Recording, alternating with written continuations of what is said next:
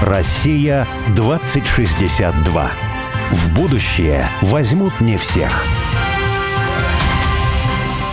Меня зовут Борис Акимов. А я Олег Степанов. Мы авторы проекта «Россия-2062», штаба вольной мысли, цель которого создать модель позитивного и привлекательного русского будущего. Ну а 2062 – это символическая дата, и считается, что в 862 году Рюрика позвали княжить на русскую землю – а в далеком, но не слишком, 2062 году мы отметим 1200 лет образования русского государства. Россия-2062 – это позитивное русское будущее, которое наши герои прямо сейчас строят для своих близких и друзей, для всех жителей страны, для всех нас. Каждый раз мы зовем в студию «Радио Спутник» героя, который, не дожидаясь 2062 года, действует уже здесь и сейчас – и делает то, что кажется нелогичным и даже сумасшедшим, потому что часто будущее не очевидно и являет нам много невероятного. Татьяна, добрый день. Добрый день. Добрый день, Татьяна. Традиция у нас Олег начинает, а по традиции мы чтим. Мы традиционалисты вообще. Да. да?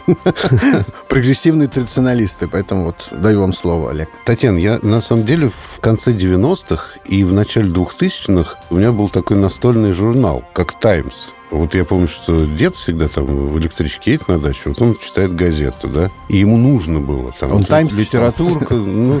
Нет, Что за дед был, интересно.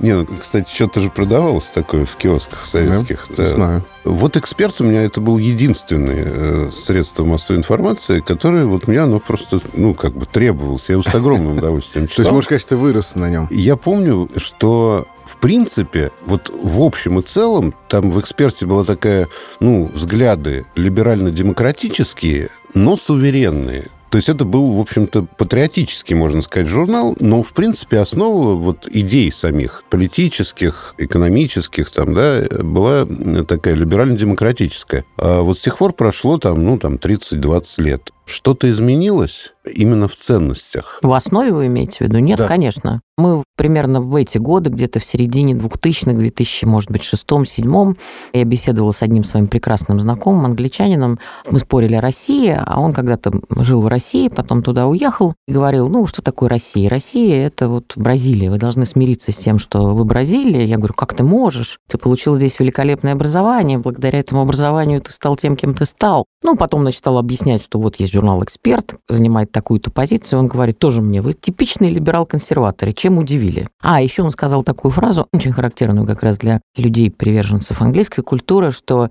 все нормальные люди являются либерал-консерваторами. Для тех слушателей, которые не очень понимают такой политологической терминологии, так быстренько, если можно, объяснить, что такое либерал-консерваторы? Это соединение, соответственно, двух групп ценностей. Либеральная – это ценность свободы, и консервативная – она сложнее. В чем, собственно, ценность консерватизма? Ну, если по Манхейму, мне он очень нравился в этом смысле. Консерватор утверждает, что реальность существует, и реальность должна быть основой преобразований. То есть мы не можем как бы оторваться от земли, сказать, что мы прогрессисты, что мы хотим такой-то цели, и чтобы не было, любые препоны мы преодолеем. В этом суть консерватизма. А суть либерализма – это, соответственно, ценность свободы. Ну и это совмещение, оно в определенные эпизоды человеческой жизни и развития общества, она вот давала вот такой вот долгосрочный, хороший рост, основанный на как раз на спокойных ценностях, основанный на реальности. Вот это и есть либеральный консерватизм. Ну, собственно, это время ушло и в Европе оно ушло, и в Америке оно ушло, поэтому сейчас мы начинаем иронизировать и придумываем какие-то вот другие наименования. Есть все-таки какие-то концепции научные, лежащие в основе ну, политических взглядов и либерально-консервативных в том числе, и экономические. И сейчас просто вот следование этому пути за 20 век, ну, если все время идти в какую-то одну сторону, то в конце концов куда-то упираешься, да, то есть надо сворачивать. Вот не кажется, что нужны какие-то новые идеи? Вот даже в политической сфере вот самая простая вещь. Казалось, что выборы на основе вот политической партии, они отражают так или иначе взгляды своих избирателей, происходит какая-то конкурентная борьба, да, все там не особо честно, все может быть как-то не идеально, да, но все равно как-то это движется машина, она работает, двигается к прогрессу, да. Вот когда попытались там математически это как-то описать, то оказалось, что надо выбрать диктатора, причем любого абсолютно, и просто слушаться его, исследовать. И вот тогда это оптимальное поведение в условиях конкуренции политической. И мы видим сейчас, что вот эти политические системы либеральные как раз, они как-то ну, не, не особо работают. Ну, когда мы говорим о прошлом, то довольно сложно сказать, работали ли они вообще, но сейчас даже говорят, что да, они никогда не работали. В этом смысле нет какого-то, ну, поиска, что ли, каких-то новых ценностей? По поводу ценностей и политической структуры, мне кажется, это разные вопросы. Поиска новых ценностей, естественно, есть. А что касается политической структуры, то здесь я позволю себе быть консерватором и не знаю, кого я в данный момент не помню, кого я буду цитировать, но демократия, может, не очень хорошая система, но лучше не придумали. Поэтому Черчилль, я, по-моему, говорили. По-моему, да, я, пожалуй, останусь на этом. Что касается ценностей, ну, я не знаю, о каком наборе ценностей, в какой области вы сейчас говорите. Ну, я вот сброшу такое соображение, которое каждый год практически воспроизвожу так или иначе на странице журнала «Эксперт» под Новый год или после Нового года. Ну вот если мы возьмем глобальную экономическую систему, то мы увидим, что за исключением э, бурного роста Китая, остальная экономическая система, ну прежде всего западная экономическая система, которая давлела, она находилась в состоянии постоянного снижения того, что экономисты называют предельной производительность капитала. То есть, грубо говоря, вот такой стратегической эффективностью.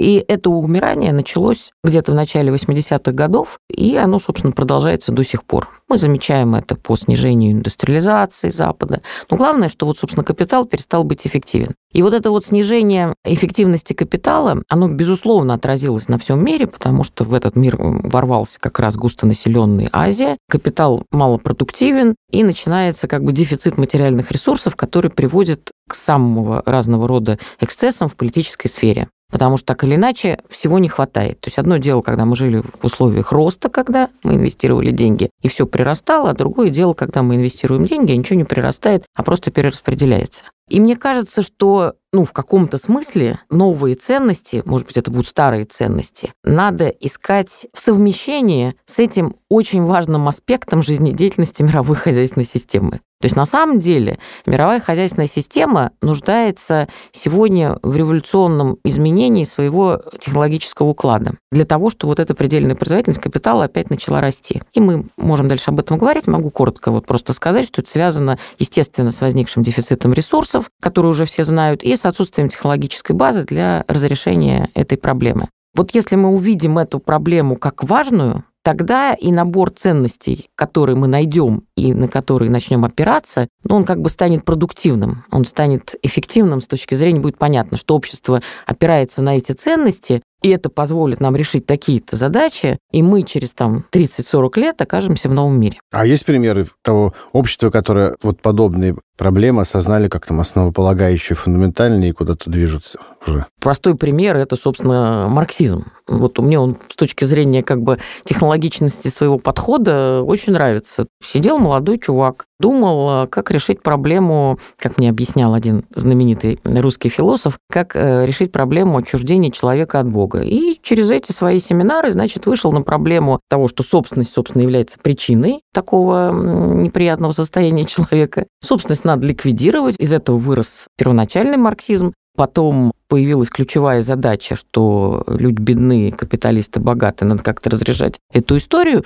И в результате ценностная концепция выразилась в мировой социалистической революции, и был построен и Советский Союз, и Блок, и так далее. То есть я хочу сказать, что это вот как раз тот случай, когда ценностная концепция привела к огромному количеству всевозможных проявлений, в том числе технологических. Ну, вот это вот то, что мы в России это 262 близко. говорим, да, близко сам подход, да. что меняются очки, оптика, через которые мы смотрим на мир. И те изменения, которые нам казались совершенно невероятны и невозможны, происходят просто рушится то, что казалось вечно. Там Советский Союз в 1984 году казался абсолютно. Там вот Брежнев, Черненко, Андропов, могли быть какие-то изменения Советского Союза, да. Но что в 1992 году всего лишь через 8 лет вот будут банки, бандиты, страны этой не будет и так далее, но это было невероятно абсолютно. Мне в этом контексте очень нравится, я вспоминаю, была байка у Хазанова, ну, в 84-м том же или там в 83-м году. Шутка была. Что Советский Союз исчез в результате выхода оттуда РСФСР. И мы все смеялись. Угу. Ну, собственно, это и произошло. Он еще шутил до перестройки так? Это же была шутка. Это настолько шутка. Он не знал, наверняка. Не знал и не участвовал. Вот об этих ценностях, на самом деле, которые лежат в основе нашего мировоззрения. То есть не, мы не говорим сейчас там, не знаю, там о совести, еще о чем-то таком, а именно о ценностях, ну, в частности, вот, да, что вот, ну, вы говорите, да, политическая система – это все-таки демократия. Это, ну, это и будет неизменно. А вот что вы думаете про земство, например? То земство, которое пытались все-таки в Российской империи построить. Нельзя сказать, что его совсем удачно построили, там были разные времена. А, но в советское время же, в принципе, идея земская, она как бы в виде советов народных депутатов продолжала существовать. Она сейчас продолжает законодательно существовать в виде муниципального законодательства, потому что на уровне муниципалитетов у нас нет никакой вертикали власти. Это мы выбираем, в общем-то, глав районов и муниципалитетов. И, собственно, мы распоряжаемся бюджетами, условно говоря, в виде депутатов. Формально это так, но на самом деле деле мы ничем не хотим распоряжаться, не чувствуем, что это так. Не чувствуем себя хозяевами. Да, мы даже не знаем, что законодательно это на самом деле так. То есть продолжается, ну, там, вертикаль власти. Вот вам не кажется, что то земство, которое пытались построить э, в Российской империи, такое настоящее, когда сказали, ребят, смотрите, вы платите центральные налоги, вот есть круг вопросов местных, местные дороги, местная медицина, местное образование и так далее. Ну, условно говоря, что хотите, то и делайте. И причем вот те, кто будут платить, они будут голосовать. А вот те, кто платить не будет, они голосовать не будут. А платить вы будете пропорционально доходу. И, в принципе, худо-бедно, ну, там не без проблем, но когда мы смотрим назад, вот эта земская история, а, она просто ну, была одной из основ процветания страны именно на местном уровне и ответственности людей. А я еще 5 копеек ставил свои показатели, они так иллюстрируют, как воспринималось, на самом деле, земство вот тогда тем обществом. Вот когда произошла февральская революция, ну, мало кто помнит, что перед Керенским был премьер-министром князь Львов. Львов. И он вот просто автоматическим образом, фактически, он стал им. А почему? А он был э, председатель главой Союза земств России, который организовывал все вывоз раненых, там, больницы, в общем, железнодорожные перевозки, связанные с уже во время войны, не только какую-то такую толовую деятельность, но даже помощь фронту системно оказывали. И у всех, я думаю, большинства думающих людей, принимающих это решение, было естественно, что а кто вот управленец, вот самый лучший вообще в стране? Ну, конечно, тот, кто вот организовал вот это все земское движение, кто его возглавляет, оказалось, что это на самом деле не так, да, то, что организовывать хозяйственное деятельство одно, а командовать там армией, полицией, это совершенно другое, поэтому он не справился. Это к тому, что воспринималось тогда, что в России тогда вот произошла революция, кто? Ну, давай, вот земством все отдадим, потому что человек явно просто знает, как обустроить страну. А это казалось неправдой. Но впечатление было именно такое, именно, что образ земства тогда был очень такой серьезной силы. Я-то могу только позитивно отнестись к этой идее, как к самому факту да, вот,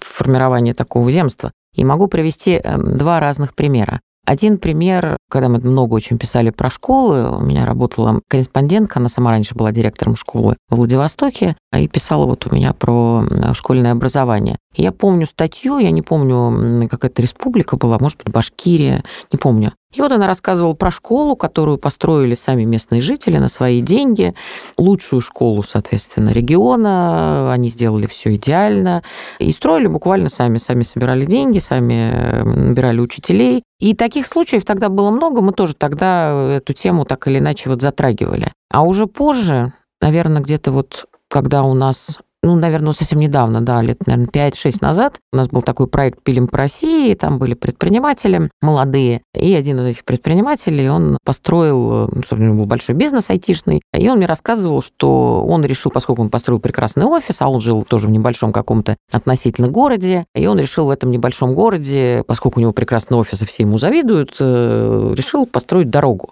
тоже на свои. И не смог в силу каких-то там не смог договориться, а сказал, ну, я больше никогда в жизни вот ничем заниматься не буду. Я хочу сказать, что куда-то вот это вот ушло. Почему-то наша система, она, и тогда немного было таких примеров, но она отвергла, системно отвергла такой набор решений. Лично я всегда была за местные налоги, даже никогда не могла понять, вот люди хотят у себя хорошее образование. Я говорю, ну давайте, пусть они сами соберутся там, где там надо собраться, в каком-нибудь местном законодательном собрании и скажут, а мы будем платить больше налогов. Ну, им же никто не может это вроде запретить. Или мы хотим построить дорогу, вот давайте мы построим дорогу. Если это возможно, то почему это не делается? Ну, а дальше мне всегда возражали, что одни дадут деньги, другие не дадут деньги. Сейчас система, на мой взгляд, она вследствие там исторических причин, наверное, она ну, не до конца логичная. То есть мы платим налоги, причем не мы платим, да, то есть мы ничего не перечисляем с своего счета, это уже, понятно, рождает Ну да, это ощущение психологического ощущения. Психо... Даже, да, абсолютно, да, никто об этом не думает, да. И потом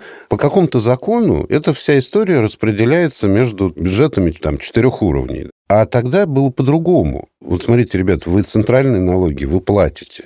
А вот дорогу, считайте, что это не налоги. Вам нужна дорога, да? Пожалуйста, вот вы сами оцените, сколько она стоит, смету составьте, сами скиньтесь, сами сделайте, сами примите работу, сами проконтролируйте. Не прокуратура. Ну, то есть есть уголовное законодательство. Если кто-то что-то украл, значит, можно его преследовать уголовно, административно и так далее. А вот кто-то не даст. Если у тебя нет имущества, ну, не проходишь имущественный ценз, ты не голосуешь ты не решаешь, нужна дорога или нет. Если ты будешь платить, ты будешь решать, нужна дорога или нет. Если ты не будешь платить, ну, ты фактически поражен в правах. И, в принципе, это может быть, ну, это не уравниловка, но это справедливо. Именно из-за этого сейчас ну, муниципальные вот эти все депутаты из ЗАГС Собрания, ну, там просто горлопаны сидят. Мы много работали в муниципалитетах. Там популисты. А потому что они ни за что не платят. Я к чему? К тому, что все-таки вот эта политическая система демократическая, ну, как одна из ценностей, да, когда мы выбираем непонятно кого, мы этих людей абсолютно не знаем, она, в общем, ну, может быть, она изжила себя просто перестала работать. Не знаю, я никогда просто этим не занималась, вот на уровне там муниципалитетов, ничего. И, возможно, моя идея слишком романтичная, как у Кропоткина. Но то, что я рассказываю, это же мысль о том, что если сообщество местное, оно же обладает дополнительным ресурсом по сравнению с ресурсом, который оно так или иначе там отчисляет ну, в этой централизованной системе. И если сообщество местное и даже федеральное, ну, в смысле э, страновое, я сейчас приведу пример, хочет решить какую-то общественную проблему и продемонстрирует свою способность это решить, это будет лучшим шагом в исправлении политических неурядиц, чем в сразу попытке вот... Это, конечно. И я даже вот, когда был русский репортер, мы очень много писали про борьбу с сиротством. А я просто помню, как одна статья, один репортаж, был большой репортаж, да, про, по-моему, был Краснодарский край, и она начиналась со слов «В июне этого года в Краснодаре исчез последний сирота» все дети оказались пристроены в семьи. Это же было такое, вы знаете, глобальное всероссийское явление, когда люди тратили и продолжают тратить свои жизненные ресурсы на то, чтобы ликвидировать вот эту вот общественную больную проблему. И это очень хорошо, мне кажется. И отсюда ведь очень много пошло. Все волонтерство, которое сейчас э, там но я хочу сказать, что это пошло снизу, так же, как и помощь больным детям сначала, потом больным взрослым. Это же колоссальные ресурсы. Я вот даже предлагала организовать фонд помощи, когда электричество стали отключать людям малоимущим. Я говорю, слушайте, а что, ну какая разница, давайте сделаем фонд помощи тем, кому отключают электричество. Ну, почему нет? Ну, у людей мало денег, в конце концов, очень многие могут компенсировать эти небольшие оплаты, и они будут продолжать жить нормально. То есть я хочу сказать, что общество в целом обладает достаточным материальным ресурсом, чтобы решить очень многие задачи. И ну вот, да, возможно, и сейчас вот во время СВО тоже много же собираются. Конечно, ведь огромные деньги. А, и деньги, и усилия, и люди готовы работать. Э, я хочу сказать, что это вот колоссальная социальная такая сила. То есть вы хотите сказать, что если будет настоящий социальный запрос, то это само собой появится, не надо думать о каких-то законодательных изменениях. Надо, ну, но когда это делается, да, одновременно, то вроде как легче. То есть если мы сейчас обсуждали с вами, что, а вот смотрите, в 100 городах России люди скинулись и построили себе школы. Ну, тогда мы как бы собираем эту фактуру, приходим и говорим, что вот смотрите, э, уже есть, это явление есть, давайте его оформим. Так там нам не скажут, что, черт, а мы сейчас вот оформим, а вы потом там, значит, куда-то это растащите. Да как же, вот же уже. Ну, кстати, со школами-то сейчас что-то очень много, на самом деле. Вот даже их не назвать частными, но это какие-то семейные школы. Сами родители что-то организуют, то есть дети сдают экзамены в обычных нормальных школах. А вот я немножко шаг э, назад хотел сделать, вот как вы говорили об этом пути, что ли, от формулировки ценностей к э, реальным изменениям в жизни планеты или стран, обществ. И привели пример, собственно, марксизма. Да? Верите ли вы, видите ли вы, может быть, хотя бы гипотетически, что в России на сегодняшний момент, или в России будущего, до 2062 года, или раньше, могут быть сформулированы какие-то ценности, которые, они должны быть наполнены какими-то демократическими идеями или чем-то еще, но все-таки как-то, наверное, по-новому, чтобы не смотреться какой-то архаикой, да, по-новому формализованно или содержательно как-то оформлены иначе. Такие ценности, за которыми, здесь совсем так пафосно сказать, пойдет народ, и не только Россия, да, может быть, Россия сформулирует какую-то систему ценностей, которую народу понравится, какой-то активной, по крайней мере, части, они это воспримут, с радостью начнут строить это, как в случае некоторое время с советскими ценностями коммунистическими на это будут смотреть из других стран и говорить, да, вот это вот какой-то интересный путь, привлекательный путь. Искренне любить. Да, и Я любить всегда сравниваю простой, понятный пример с водкой. Вот любим, даже если не Поэтому весь мир знает, да, что водка – это Россия. Да, это Россия. Ни один маркетолог, слава богу, этого не касался. А, также, вот, да, мы даже какие-то цен, систему ценностей, ценности родить, которые будем любить, и за этим пойдет какая-то часть мира за нами. Такое возможно? Ну, конечно, возможно. Просто, ну, мы такие приземленные все-таки люди. Для того, чтобы об этом осмысленно говорить, э, нужны какие-то очень высокие идеалы. Например, космонавтика, да, то есть это вот э, мечта там о полете, которая трансформировала огромную часть тоже технологической жизни, или мечта там о всеобщем равенстве. То есть, ну, как бы надо быть романтиком для того, чтобы вот так вот масштабно об этом говорить. Я по этому поводу хотела сказать, наверное, две вещи. Вот когда мы последовательно там занимаемся какими-нибудь темами, связанными с модернизацией стран и какими-нибудь вызовами или там решениями, которые они глобально принимают, то оказывается, что все говорят примерно одинаково. Мы в 2005 году писали статью, называлась «Экономическая доктрина Российской Федерации». Она, по-моему, называлась «Вернуть лидерство». И когда я написала вводку, я написала во вводке слова, что Россия может быть лучшим местом на Земле ну, и дальше мы обосновывали, почему. Как раз все это очень корреспондируется. Мы упоминали там вот эти школы, эту самостийность, эту способность к самоорганизации низовую, технологически достаточно высокий уровень, большое количество образованного населения, ну и так далее, и так далее. То есть мы как бы вот не просто написали «Россия может стать», но я не к тому. А потом в интернете, в поисках этой статьи, я помнила, что я написала «Россия может стать», и я, значит, набрала «Россия э, может стать лучшим местом на Земле». И мне выпала аналогичная цитата, ну, там, конечно, была не Россия, а Англия, то ли, ну, где-то 19 века, и, значит, англичанин какой-то, или там тоже такая же примерно была доктрина, и там было написано, Англия может стать лучшим местом на Земле. А чем хотела стать Америка? Островом, на который все будут смотреть. То есть, по сути, ну, как бы, если не иметь вот таких вот высоких романтических идей, э, ну, таких серьезных философских идей, да, то мы все хотим реализовать вот эту вот свой максимум, да,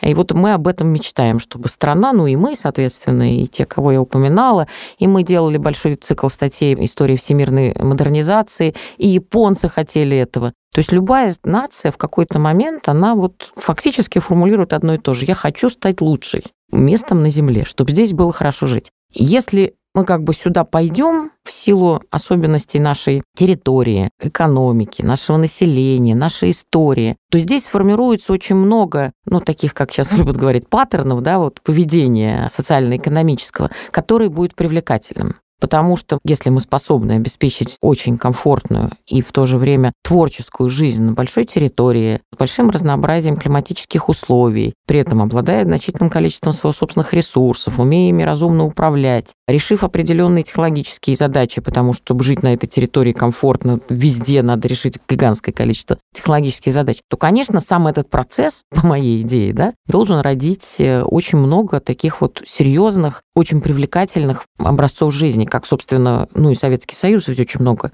родил. Вот это элитное образование для всех. Это же идея Советского Союза. Элитная культура для всех. Это идея Советского... Ведь к нему тянулись не потому, что равенство, равенство скорее экономическое, оно было препятствием, потому что оказалось, что каждый человек очень ценен. И эта система, она это сказала прямо. Это, может быть, не вполне было реализовано. Она это прямо сказала. А люди везде, во всем мире хотят быть ценными. Мы сейчас прервемся на две минуты на новости, а после новостей продолжим поподробнее говорить об экономике, наверное. О справедливости. И о справедливости. О будущем.